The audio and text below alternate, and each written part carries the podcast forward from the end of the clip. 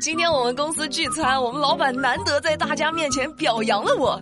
他说：“多亏我经常迟到，才有了这次聚餐的经费。”我是在广告里播新闻的唐美丽。在座的各位，有没有老板要求你们工作是九九六的？要是有的话，赶紧把这期节目转给他，让美丽跟他说一句。老板，你违法了！哦，像张某在二零二零年六月入职了一家快递公司，双方订的一个劳动合同约定的试用期是三个月，试用期月工资为八千块，但是公司的规章制度规定，工作时间为早上九点到晚上九点，每周工作六天，妥妥的九九六啊！像话吗？这个两个月后，张某呢以工作时间严重超过法律规定上限为由。拒绝超时加班的安排，于是公司就和张某解除了劳动合同。那张某呢，就申请了劳动仲裁，最终仲裁委员会裁决这家公司支付给张某赔偿金八千块。这还不算完，这个案件还将通报给劳动保障监察机构。那劳动保障监察机构对这家公司的规章制度已经违反了法律法规的情况。责令改正，给予警告。咱们打工人已经很苦了，学会一点劳动法常识真的太重要了。不然可能会有人觉得说，既然能被公司制定成规章制度，那应该就是合理的吧？但美丽跟你说啊，其实并不是这样的。公司的规章制度它是不能凌驾于劳动法之上的。各位老板，明白了不？此时此刻心中有什么想法没？再给大家说个迷幻的事儿哈。这事儿真的是太颠覆三观了。前几天，宁波民警接到了一位小姑娘王某的报警，说自己在宾馆里被强奸了。哦，民警赶到现场询问情况的时候，这个王某呢说话吞吞吐吐的，答非所问。这警察就觉得很奇怪呀，那到底是咋回事呢？原来小姑娘呢和这个小伙子因为经济纠纷产生了矛盾，并不存在强奸事实。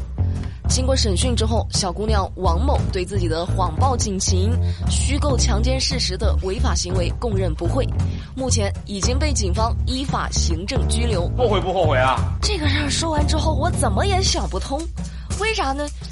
姑娘，女孩子拿这种事儿开玩笑，能对自己有啥好处吗？有听众就留言说呢，真是看不懂，以前面对流言蜚语，不惜一切都要证明清白。怎么现在为了钱主动造谣自己被强奸？确实我也没看懂。你说他到底咋想的？扶不起的阿斗。让我看不懂的还有那种喝了点酒唯我独尊的，和小区大门干仗。八月二十五号，山东青岛一位大哥滴滴打滴滴，骑着电动车进小区，被大门的栅栏给拦住了。大哥一下来就开始和小区大门那个栅栏干架。我今天一定要决出胜负！哎，就掰弯了大门的栅栏，自己呢也摔倒在地。物业在旁边都看呆了，这是哪一出啊？实在没看懂。那大门栅栏价值两千块，这位大哥酒醒了之后进行了赔偿。嘿，大哥，醒醒，来醒醒啊！你觉得啤酒是酒吗？是啊。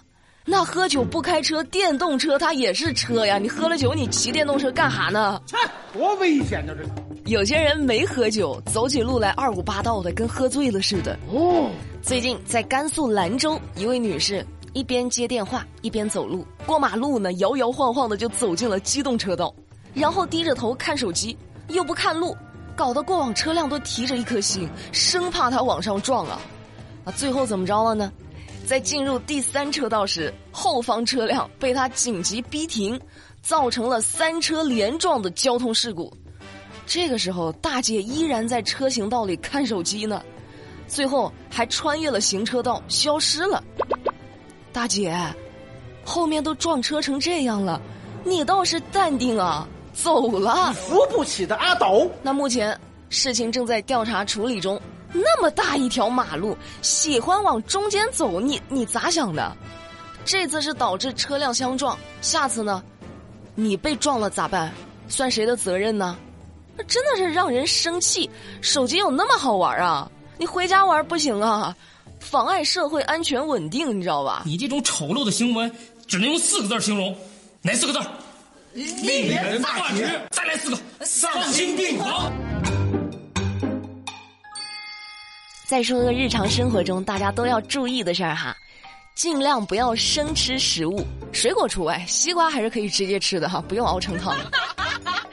那最近在广东，一位姑娘因为吃了大量的生鱼寿司，感染了沙门氏菌，并导致多脏器衰竭。这位姑娘在吃了生鱼之后，出现了肚子痛、拉肚子和发热的情况，后来呢，还出现了反应迟钝和嗜睡、心率加快。送到医院之后，直接进了 ICU。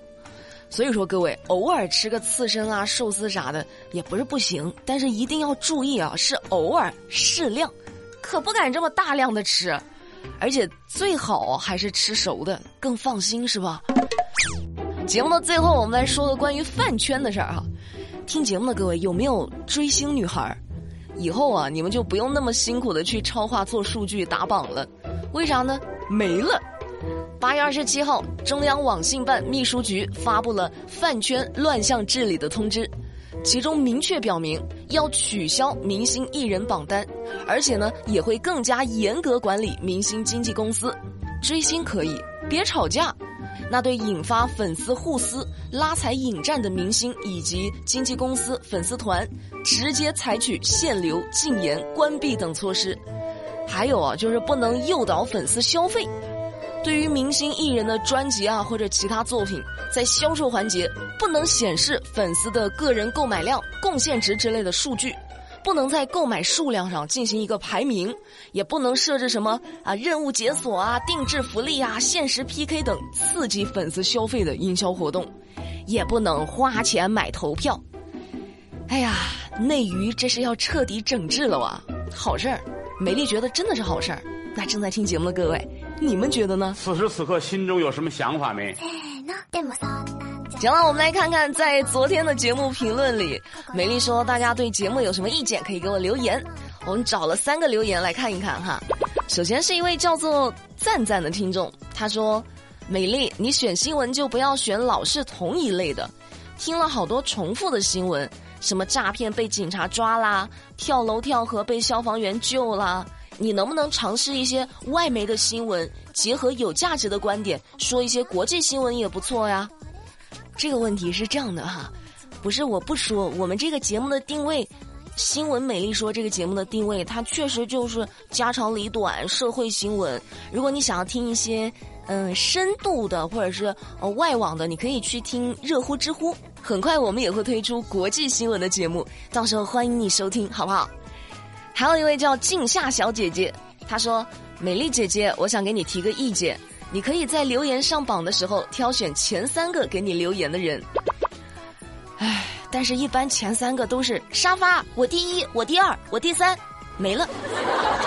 要么就是今天要是再不念我，我就取关，不喜欢你了。